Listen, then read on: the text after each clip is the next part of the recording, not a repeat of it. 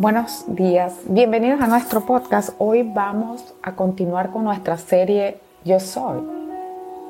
Y mm, la semana pasada estuvimos conversando acerca de Yo Soy la Luz y estábamos viendo cómo la luz fue lo primero que Dios llamó a hacer en la creación. Hoy vamos a hablar de un tema que es fascinante y que por mucho tiempo eh, ha estado en las mentes de los científicos eh, y es uno de los grandes enigmas de nuestro tiempo. Pero nos vamos a referir a Juan, capítulo 14, 6. Y dice así, entonces el Señor Jesús dijo, yo soy el camino y la verdad y la vida. Nadie viene al Padre sino por mí. Gloria al Señor. Él dice que Él es la vida. Entonces cuando uno va a investigar qué es la vida, se encuentra con el enigma de que la definición de la vida prácticamente no existe. La vida es explicada científicamente desde varios puntos de vista según lo que ocasiona o según su característica o según lo que ejecuta, pero nadie puede decir esto es vida. Porque no se puede decir que la vida es una energía, no se puede decir que la vida es una materia, no se puede decir, oye, en sí, ¿qué es la vida? Así que científicamente, vida que viene de la palabra griega bios, eh, logía habla de la ciencia que estudia la vida de los seres vivos. Así que la definición desde el punto de vista biológico de la vida es, bueno, eh, la vida es eh, la capacidad que tiene un ser humano de nacer, crecer, desarrollarse y morir. Esa es la definición que se da. Pero nadie puede decir que porque un organismo está vivo, esa es la definición de la vida. No podemos decir que porque las personas están vivas, esto es vida. No, sabemos que ellos tienen vida o que están vivos, pero no podemos definir eso como la vida. También Jesús dice en su palabra una vez más, en Juan 11:25, yo soy la resurrección y la vida. De nuevo, Él dice que Él es la vida. Así que pudiéramos decir la vida en sí, Jesús mismo se define como la vida. Dice, eh, en uno de los escritos que encontré en internet, decía, ¿por qué es tan difícil definir la vida? Esta pregunta tiene una respuesta concisa porque la vida no es una cosa que puede tocarse, sino un estado que solamente puede describirse operacionalmente. No podemos decir que la vida es un aliento, una brisa, ni una estructura. Tampoco podemos decir que la vida sea una forma de energía, pero sí podemos decir que la vida es un estado de la energía. Por supuesto, la vida está representada por seres vivientes. Sin embargo, no podemos decir que los seres vivientes sean la vida, pues al morir estos se convierten en materia inerte y no viviente.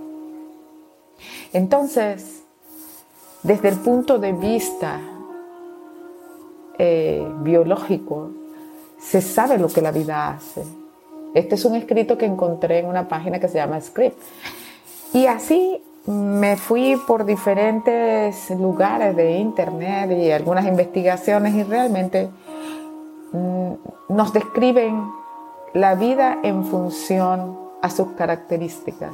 Todo el mundo sabe las características de un ser vivo, pero nadie sabe lo que es la vida. Jesús dice que Él es la resurrección y la vida y que Él es el camino, la verdad y la vida.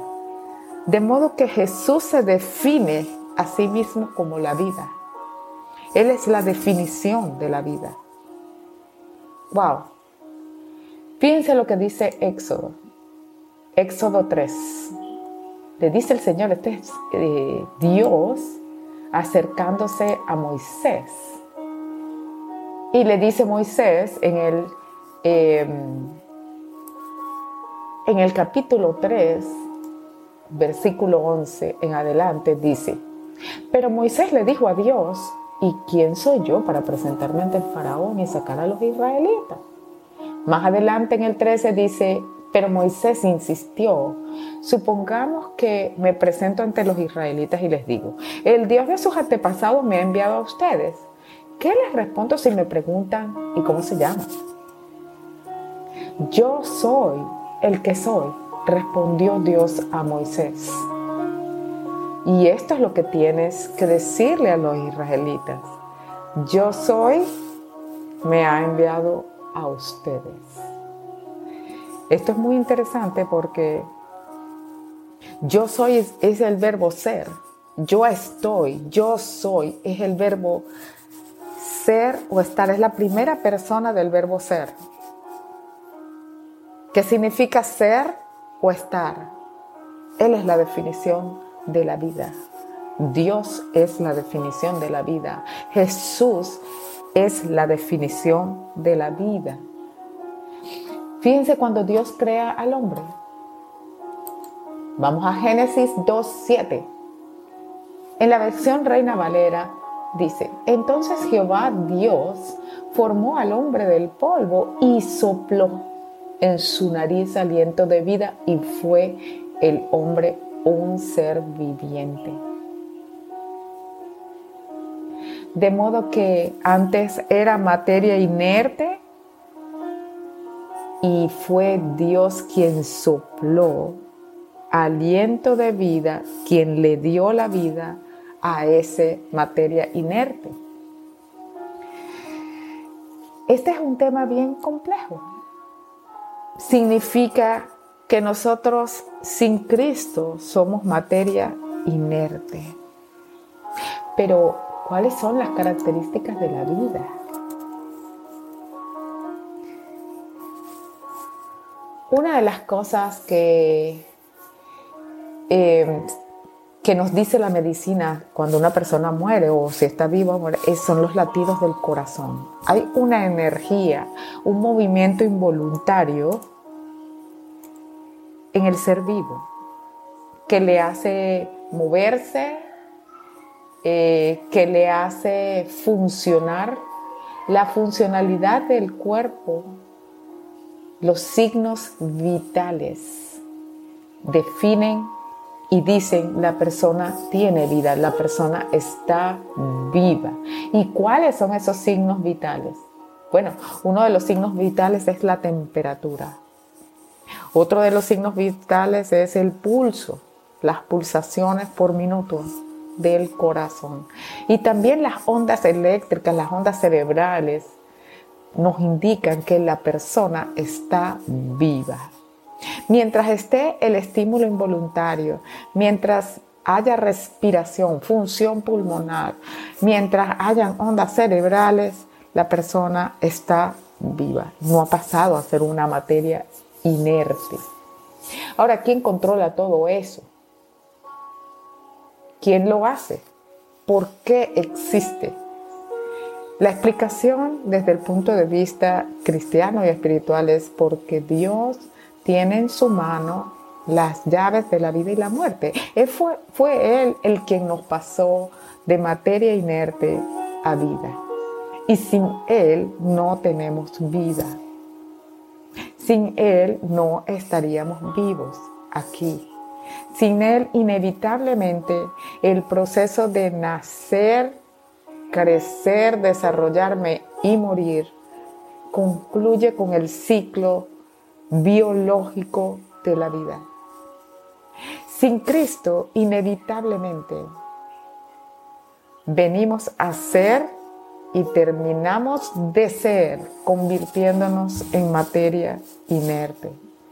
Hay muchas personas que piensan que la vida es este estado biológico que va cambiando a través del tiempo y que finaliza con la muerte. ¿Y quién escapará de ello? Es interesante ver cómo eh, las personas muy importantes o no importantes tienen un comienzo y el mismo final. No importa cuánto nos hemos desarrollado, no importa cuánto hemos estudiado o cuánta riqueza hemos acumulado. Tampoco importa el mucho ejercicio que hemos hecho y la forma en la que luzco y todo lo que he hecho para preservar la juventud. Nada de eso va a eliminar la finalización de la vida biológica y pasar de materia viva a ser una materia inerte. Solo Cristo, de Él viene la vida. Él es nuestra vida. También Jesús dice, el que cree en mí, aunque esté muerto, vivirá. Qué poderosa promesa y qué incomprensible también es para nosotros los seres humanos si es que no estamos viéndolo espiritualmente. Porque ¿cómo es eso de que el que cree en mí, aunque esté muerto, vivirá? Aquí hablamos de varias cosas. Para que una persona crea en Él, tiene que haber tomado esa decisión en vida. Porque una vez que la persona es una materia inerte y está muerta, no puede tomar esa decisión. Entonces dice, el que cree en mí, aunque esté muerto, vivirá. Significa que en su tiempo de vida tuvo que creerle a Dios. Y luego ciertamente murió, pero aunque esté muerto, aunque su materia, aunque su cuerpo haya pasado a materia inerte, Dios promete que vivirá. Porque Él dice que Él es la resurrección y la vida. El que cree en Cristo, el que recibe a Dios en su corazón es una nueva persona, tiene un nuevo ciclo de vida, que comienza el día que recibimos a Cristo y que no tendrá fin jamás. Gloria a Dios. Miren, es muy decepcionante y frustrante pensar que la vida es solo esto. Cuando somos niños, no sé si ustedes lo han conversado, pero cuando somos niños parece que el tiempo es eterno, porque la alegría de estar vivos, la alegría de todo lo que vamos a descubrir cada día, es como eterno. Así que los días son larguísimos y nos las pasamos jugando y el día en el parque y el día en la playa. Nuestros días son muy largos. Es nuestra percepción cuando somos niños, pero a medida que va pasando el tiempo, a medida que van pasando los años, comenzamos a ver como que tengo 20, oye, ya tengo 20 años. Ay, no. Y de repente 25 y viene un choque tengo 25 años ya. Y empezamos a decir a partir de los 30 años la vida es un soplo. Y empezamos a hablar de hace 20 años atrás. Esto es interesante. El joven de 30 años ya puede empezar a hablar de, no, porque hace 20 años, hace tres décadas, hace dos décadas, ya puede empezar a hablar de hace 20 años. Y la vida se va pronto vemos cómo rápidamente empezamos a deteriorarnos.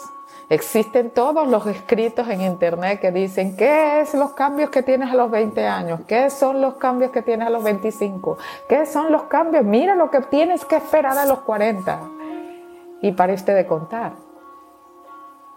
Así que los cambios se hacen evidente en esa materia viva, no es lo mismo el aspecto, la funcionalidad, la operacionalidad de un joven, de un niño, la capacidad de aprendizaje. No es lo mismo que de una persona de 20, que de una persona de 30, que de una persona de 50. Ciertamente esa vida va transformándose. Esa materia va cambiando y se va envejeciendo. Pablo dice en una de sus epístolas, ciertamente el hombre exterior va envejeciendo, pero el hombre interior va creciendo y rejuveneciéndose cada día. Los científicos por siglos han tratado de explicar el fenómeno de la vida. Saben sus características, pero ningún hombre podrá decir he hecho vida. Algunos dicen, bueno, pero han creado clones, han creado eh, biogenética, son capaces de crear en vitro un ser humano. Eso es cierto, pero ninguno podrá decir, he creado vida, he soplado sobre una materia inerte vida. La vida es Dios y le pertenece a Él. Nosotros tenemos un tiempo como seres humanos y vivientes en esta tierra de cumplir nuestro ciclo. Pero como les dije, para que se cumpla lo que Jesús dice y su promesa, el que esté muerto, el que cree en mí, aunque esté muerto, vivirá, para que eso se cumpla, en este tiempo y en nuestro ciclo de vida, tenemos que haber tomado la decisión de creer en Jesús. Porque luego sí cumpliremos nuestra etapa, pero aunque muramos una vez, no estamos muertos, sino dormidos, como en varias ocasiones aparece en la Biblia, como le dijo Jesús a la hija de Jairo. Ella no está muerta, está dormida. Nosotros vamos, terminamos el ciclo de esta vida y dormimos, pero ciertamente resucitaremos con Jesús para vida eterna. Si tú no has tomado la decisión de creer en Jesús, si tú aún no entiendes cómo vas a pasar la eternidad, tú puedes tomar la decisión hoy de aceptar a Jesús y de creer en Él. Creer en Dios es una decisión, como cualquier decisión. Es la decisión de creer en Él. Si tú quieres tomar esa decisión hoy, yo te puedo ayudar a que lo confieses con tu boca y tú créelo en el corazón. Señor Jesús, hoy te abro las puertas de mi corazón porque quiero experimentar la vida. Desde hoy, Señor, quiero ser un ser vivo. Yo me arrepiento de mis errores y te recibo como mi Señor, como mi Salvador. Ayúdame a permanecer hasta que tú vengas por mí. Amén. Hola, hoy vamos a hablar de Ana, la madre de Samuel. Y nos basaremos en el primer libro de Samuel. Ana era la segunda esposa del Caná. Ella era estéril, no podía tener hijos, mientras que la otra esposa sí tenía hijos. El esposo de Ana igual la amaba y le decía que si el amor de él no era suficiente, que por qué quería tener un hijo. Pero Ana igual le pedía a Dios un hijo. Ella estaba triste y quería tener un hijo. A lo largo de la historia de Primera de Samuel, vemos la devoción de Ana a Dios Ana no perdió la esperanza en su angustia, a pesar de que el tiempo pasaba. Mantuvo su fe. Es un ejemplo que no debemos perder la esperanza de las peticiones que realizamos a Dios. Otra enseñanza de la historia la vemos en Primera de Samuel 13, donde Eli, el sacerdote, al ver que Ana estaba orando en voz baja, pensó que estaba borracha. Nosotros a los ojos de los demás podemos parecer borrachos o locos a realizar nuestra petición, pero hay que seguir con la esperanza que Dios nos dará lo mejor. Ana ofreció que su hijo sería para servir a Dios durante toda su vida. Vemos que Dios respondió la petición de Ana no solamente con un hijo, sino con cinco más de los que ella pidió. Espero que la historia de Ana te haya animado a mantener una esperanza en tu corazón mientras estemos aquí en la tierra. Todos los dolores, la espera y las oraciones que no tengamos respuesta aún, mantengamos nuestra fe y nuestra esperanza.